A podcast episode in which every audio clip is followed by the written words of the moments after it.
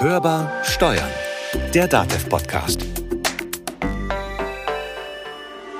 Am Anfang ein Hinweis. In eigener Sache. Seit drei Jahren ist der DATEV-Podcast Hörbar Steuern auf Sendung. Und daher wird es Zeit, dass wir mal bei euch genauer nachfragen, warum ihr überhaupt Podcasts hört, Was ihr von unserem Podcast haltet was ihr gut findet. und was wir noch besser machen können. Deswegen beteiligt euch an unserer aktuellen Umfrage. Damit wir wissen, was ihr wollt. Den Link zur Umfrage findet ihr natürlich in den Show Notes. Oder auf unseren Internetseiten. Wir, sagen Danke fürs Mitmachen. Hörbar Steuern aus der Reihe. Der DATEV-Podcast mit Konstanze Elter und Carsten Fleckenstein. Wir reden mehrfach drüber.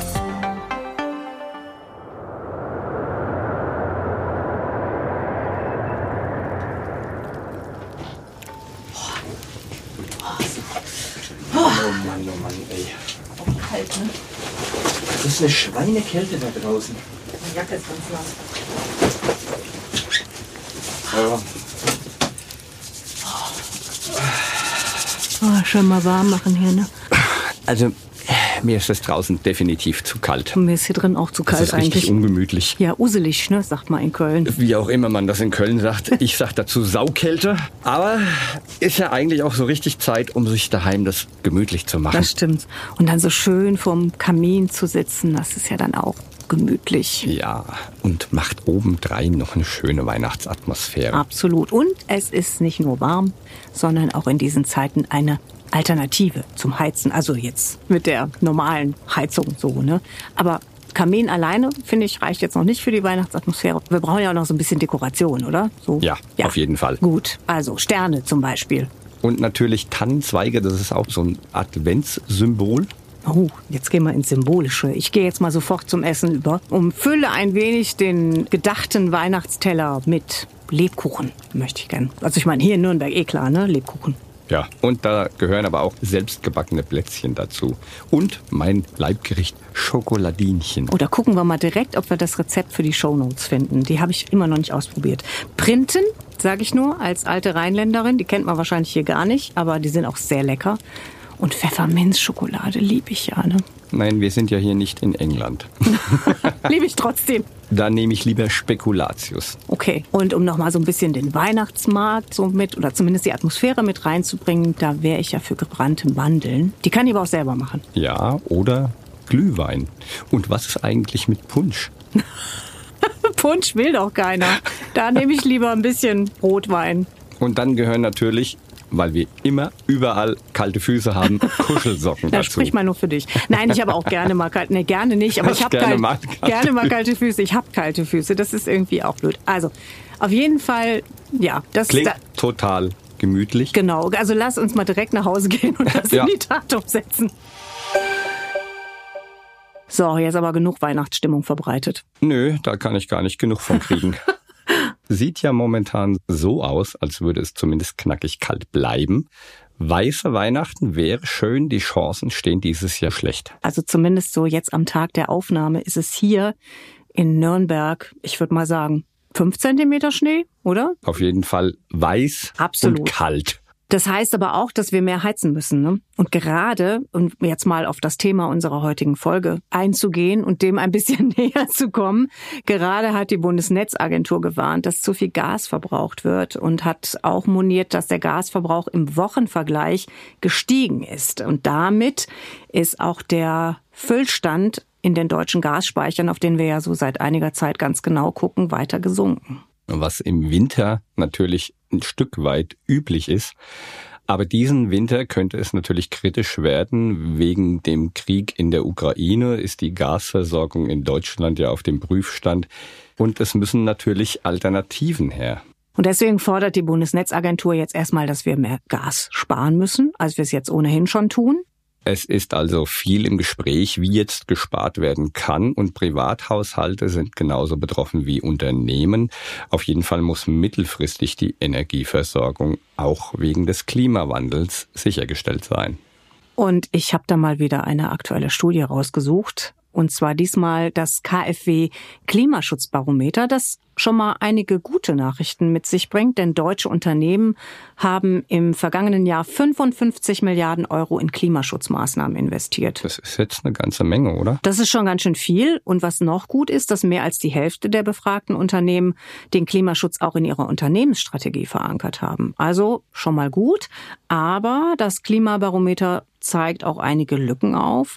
Denn zum Beispiel sind eigene unternehmensinterne Klimaschutzziele noch eine Ausnahme.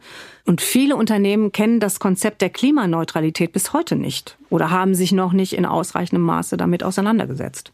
Es geht also auch heute wieder darum, Energie zu sparen, mit der Energie Haus zu halten und darüber hinaus anders mit der Energie umzugehen. Unser Thema heute im vierten und letzten Teil unserer Staffel Energiesparen. Hörbar diskutiert. Und dazu begrüßen wir ganz herzlich am Telefon Professor Christoph Weber von der Universität Duisburg-Essen. Er ist dort Professor für Energiewirtschaft. Herzlich willkommen. Guten Tag. Wenn man jetzt so auf die verschiedenen großen Faktoren, die uns ja, derzeit beschäftigen, gucken, den Ukraine-Krieg, die Corona-Pandemie, die Auswirkungen des Klimawandels, dann kann man ja eigentlich sagen, dass die Versorgungslücke, die wir jetzt beklagen, schon länger absehbar war. Warum gab es denn bislang keine nachhaltige Reaktion? Die Preise waren zwar für Privathaushalte und kleine Unternehmen teurer als in anderen europäischen Ländern, aber man hat sich damit arrangiert gehabt und das ganze System lief, aber es ist nicht nachhaltig gelaufen und wie wir eben jetzt seit Beginn des russischen Angriffskriegs äh, in der Ukraine gemerkt haben, es ist eben auch nicht mehr versorgungssicher. Jetzt haben wir die Versorgungslücke sozusagen. Und Herr Weber, weil wir einfach nicht davon ausgehen können, dass es bald alles wieder gut wird, also auf die Schnelle. Wie also sollten jetzt Unternehmen mittelfristig reagieren? Also erstmal zur Einschätzung, was in den nächsten Winter und im folgenden passieren könnte. Jetzt im begonnenen Winter haben wir sicherlich ganz knappe Gaslieferungen. Die ersten LNG-Terminals sollen ja oder sind schon fertiggestellt, aber bis die ersten Gaslieferungen dann tatsächlich da aus Übersee kommen, wird das noch einige Wochen dauern und selbst dann wird da nicht sehr viel Gas zur Verfügung stehen. Also da ist erstmal die Priorität Energie und vor allem Erdgas zu sparen. Und auch bei Strom haben wir eine Versorgungslücke, zumindest potenziell. Auch da ist sparsamer Umgang angesagt. Und dann geht es jenseits von 2024 sicherlich darum, verstärkt auch dauerhafte Lösungen zu etablieren. Aber wenn wir da jetzt also wenn wir über Flüssiggas reden, reden wir ja auch wieder über Gas. Und vielleicht habe ich da auch ein Verständnisproblem. Gas wurde ja lange schon als klimafreundlich gehandelt. Jetzt gibt es hier Engpässe, die Sie gerade beschrieben haben. Laufen wir vielleicht bei den Flüssiggasterminals auch Gefahr, vielleicht erneut aufs falsche Pferd zu setzen, wenn wir so mit Blick auf Klimaneutralität gucken? Also es ist klar, die Flüssiggasterminals können nur eine Übergangslösung sein, um eben drohende Versorgungslücken abzufedern. Flüssiggas ist sicherlich sogar noch eine Ecke weniger klimafreundlich als Erdgas und Pipelinegas war immer als Brückenlösung vorgesehen in den Plänen der verschiedenen Bundesregierungen. Also wir müssen im Wärmebereich weg von Öl und Gas kommen. Und das heißt für Unternehmen einerseits im Bereich Raumwärme, dass hier neue Technologien basierend auf erneuerbaren Energien oder Umweltwärme zum Einsatz kommen. Haben Sie da mal ein Beispiel für Raumwärme und was da möglich wäre für kleine und mittlere Unternehmen? Also eine Lösung ist die Nutzung von Wärmepumpen. Wärmepumpen nutzen ja Strom zur Wärmebereitstellung, aber eben zusätzlich äh, zum Strom die zwei- bis vierfache Menge an Umweltwärme, sodass eben für die gleiche Temperatur, für die gleiche Wärmezufuhr zum Gebäude deutlich weniger kommerzielle Energie eingesetzt wird. Und Strom haben wir ja inzwischen doch einige Technologien, mit denen wir Strom klimaneutral herstellen können, Windenergie, Solarenergie, Biomasse in kleinerem Maße, Wasserkraft in kleinerem Maße. Das ist auf jeden Fall für viele Unternehmen, würde ich sagen, gerade kleine und mittlere Unternehmen, eine Lösung. Das Handwerk stellt sich ja auch zunehmend darauf ein, eben nicht mehr eine Gastherme durch eine andere zu ersetzen. Und die Bundesregierung plant da auch ab 2024 oder 2025 eine Pflicht einzuführen bei der Neuinstallation einer Heizanlage in einem Gebäude Jetzt reden wir ja darüber, dass, Sie haben es vorhin gesagt, die gleiche Wärme gehalten wird über Energielieferungen, die eben das Energieniveau halten. Ist das aber nicht ein bisschen zu kurz gedacht und müssen nicht Unternehmen vielleicht auch mal schauen, äh, dass sie ihren Energiehunger, sage ich mal, ein bisschen reduzieren? Ja, also das ist sicherlich gerade im Bereich Raumwärme ganz zentral, dass wir eben nicht nur nachdenken, sondern auch umsetzen, dann eine verbesserte Wärmedämmung der Gebäude also da gibt es Riesenunterschiede zwischen dem Energiehunger, wie Sie es genannt haben, von Altbauten und von Neubauten. Also Neubau im Wohngebäudebereich, aber auch im gewerblichen Bereich, den kann man so bauen, dass eigentlich fast keine Heizenergie mehr verbraucht wird und selbst eine zehn Jahre alte äh, gewerbliche Immobilie hat nur ein Viertel des Verbrauchs von einer durchschnittlichen Bestandsimmobilie. Und von daher, wir müssen im Bestand der gewerblichen und der Wohnimmobilien massiv investieren in eine nachträgliche Wärmedämmung, um den Wärmebedarf zu reduzieren. Und da lässt sich viel machen, aber es ist dann auf jeden Fall auch eine größere Maßnahme. Wenn Sie sagen, eine größere Maßnahme, über welche Zeiträume sprechen wir denn dann? Also die Umsetzung selber ist, denke ich, eine Sache von Monaten, aber es ist halt doch ein erheblicher finanzieller Aufwand. Es lohnt sich eigentlich vor allem dann und sollte meiner Meinung nach auf jeden Fall dann umgesetzt werden, wenn sowieso eine Sanierung der Fassade vorgesehen ist oder ein Austausch von Fenstern. Aber Fenster ist nur eine Ursache für Wärmeverluste von Gebäuden. Die Kellerdecken sind eine Maßnahme, die häufig mit begrenztem Aufwand geht, genauso Richtung Dach da eine Wärmedämmung zu verbessern oder überhaupt erst einzuführen und dann ja neben dem Dach die zweite große Quelle von Wärmeverlusten sind die Außenwände und da muss man eben dann wirklich an die komplette Fassade ran, muss sich Gedanken auch über Wärmebrücken machen und das sind dann schon Beträge im fünfstelligen Bereich oder mehr. Jetzt ist das ja, Sie sagten es gerade, enormer finanzieller Aufwand und gerade bei den Wärmepumpen ist es ja auch im privaten Bereich so, da kommt man momentan gar nicht dran. Ich könnte mir auch vorstellen, dass Unternehmen sagen, na ja, wenn ich das jetzt nicht kriege und jetzt nochmal so viel Geld in die Hand zu nehmen nach den Ausfällen durch die Corona-Pandemie, habe ich jetzt gerade nicht zur Hand. Deswegen wurschtel ich mich da jetzt mal so durch. Ist Ihrer Erfahrung nach in den Unternehmen, gerade so in den, in den mittelständischen und kleineren Unternehmen, überhaupt die ausreichende Sensibilisierung für diese Themen vorhanden, dass man das auch mittel- und langfristig jetzt tatsächlich angehen muss? Dort, wo Energie jetzt in der Energiepreiskrise zum Kostenfaktor geworden ist, da ist auf jeden Fall die Sensibilität da, dass man eben nicht einfach weiter wursteln kann. Aber bei vielen ist die Kapitaldecke doch begrenzt. Da tut man sich schwer mit solchen Investitionen. Da sehe ich stellenweise schon einen Wandel, aber ich glaube, der muss noch weitergehen, dass man eben an Investitionen in Energieeffizienz nicht die gleichen Rentabilitätsanforderungen äh, stellt wie an andere Maßnahmen. Es sind Investitionen in unsere gemeinsame Zukunft und und es sind auch Investitionen, die sich vor allem dann rechnen, wenn andere Investitionen sich weniger rechnen. Also wenn das Geschäft brummt, dann verdienen sie mit Investitionen in ihr Kerngeschäft schnell wieder das Geld zurück. Und dann ist aber auch das Geld vorhanden, um auch mal in die Nachhaltigkeit zu investieren. Und umgekehrt, wenn die Geschäfte nicht so gut laufen und Sie haben davor Investitionen in Nachhaltigkeit, insbesondere in Energieeffizienz getätigt, dann merken Sie das in niedrigeren Betriebskosten und das kann dann helfen, zumindest die nächste Krise besser durchzustehen. Und wer dann immer noch nicht will, der kann ja zum Beispiel durch den Gesetzgeber verpflichtet werden. Was müssen denn Unternehmen heute schon aus gesetzlicher Verpflichtung tun und was ist überhaupt rechtlich seitens des Gesetzgebers machbar? Weil man kann natürlich schön Gesetze erlassen, aber nicht jedes Unternehmen ist vielleicht gleich in der Lage, das auch umzusetzen. Es gibt ja Anforderungen, die auf der Unternehmensebene Richtung Energiemanagement gehen. Äh, die betreffen nicht alle Unternehmen, aber all diejenigen im produzierenden Gewerbe, die den reduzierten Energiesteuersatz in Anspruch nehmen wollen.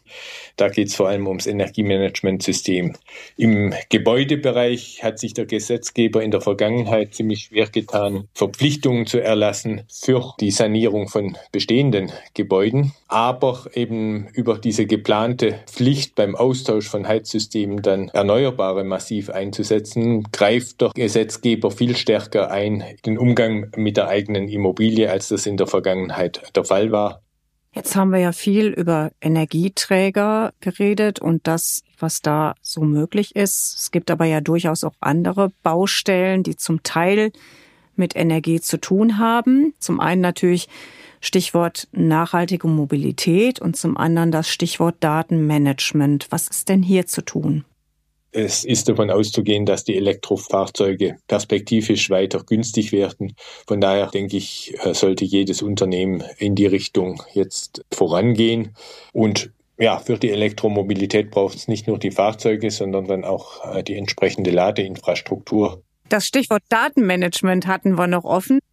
Also das Stichwort Green IT gibt es schon länger, aber das hat jetzt sicherlich nochmal eine größere Dynamik erhalten.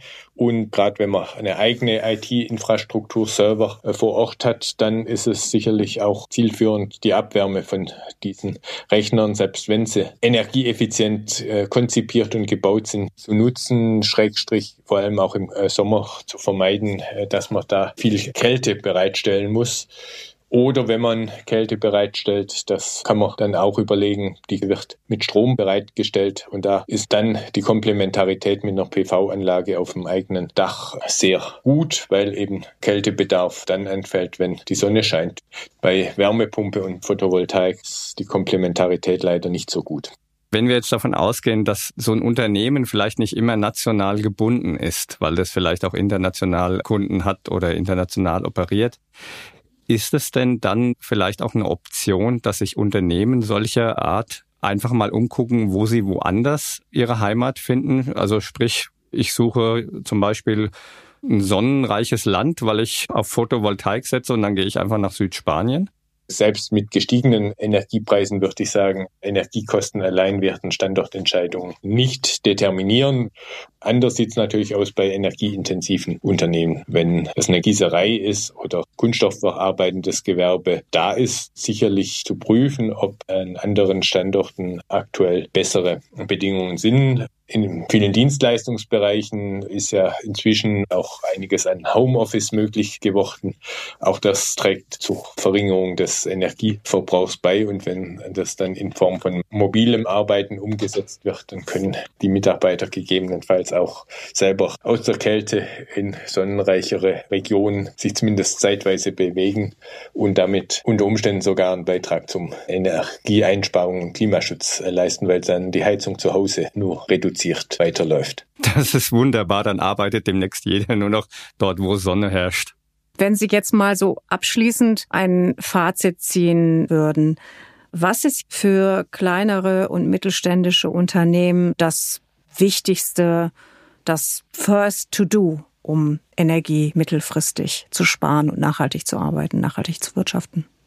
Also Erster Punkt ist sicherlich eine saubere Bestandsaufnahme. Wie viel Energieverbrauch ist aktuell vorhanden? Welche Energieträger und wie viel wird dafür bezahlt jetzt und was ist absehbar?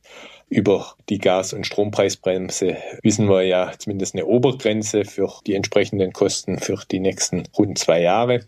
Und dann Bestandsaufnahme, was für Optionen gibt es, um Energie entweder einzusparen oder nachhaltig klimaneutral zu erzeugen und dann in jedem Fall insofern Maßnahmen an der Gebäudefassade vorgesehen sind, die so durchzuführen, dass da eine möglichst umfassende Wärmedämmung gleichzeitig durchgeführt wird. Und das Gleiche gilt, wenn ein Austausch einer Heizanlage ansteht, dann auch möglichst umsteigen auf klimaneutrale oder weitgehend klimaneutrale Alternativen.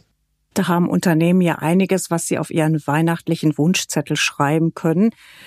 Auf jeden Fall wünschen wir Ihnen, Herr Weber, einen nicht allzu kalten Winter, auf das Sie auch persönlich ein wenig Energie einsparen können. Professor Christoph Weber von der Universität Duisburg-Essen. Danke fürs Gespräch. Sehr gerne. Und ich wünsche Ihnen und den Unternehmen, die uns zuhören, gutes Gelingen beim Energieeinsparen. Und wie sparst du denn jetzt so ganz persönlich Energie? Sag mal. Was tue ich denn so? Also es sind eigentlich die Kleinigkeiten und die üblichen Dinge, ne? die Heizung nicht so weit aufdrehen und in den Räumen heizen, in denen man sich befindet und nicht alle Räume heizen. Zum Beispiel, was fällt mir noch ein? Ja, man muss ja nicht überall warmes Wasser verwenden, man kann öfters auch mal aufs kalte Wasser ausweichen. Wird man morgens auch wacher, Da wenn man wird man kalt auch duscht. wacher. Ja, also das so im Großen und Ganzen. Was machst du?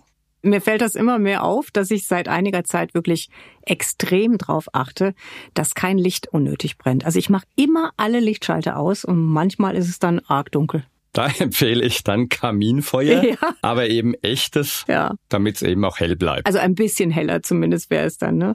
Und wir, wir tanken jetzt neue Energie, würde ich vorschlagen. Ja, am Oder besten etwas. mit Lebkuchen Ja. oder irgendwas aus Nürnberg. Ja. Und wir machen Schluss für dieses Jahr. Zumindest mit dem Podcast. Weiter geht's dann im Januar 2023 mit ganz vielen neuen Gesetzen und natürlich ganz vielen neuen Podcast-Folgen. Wir haben uns einiges überlegt, lasst euch überraschen. Jetzt aber.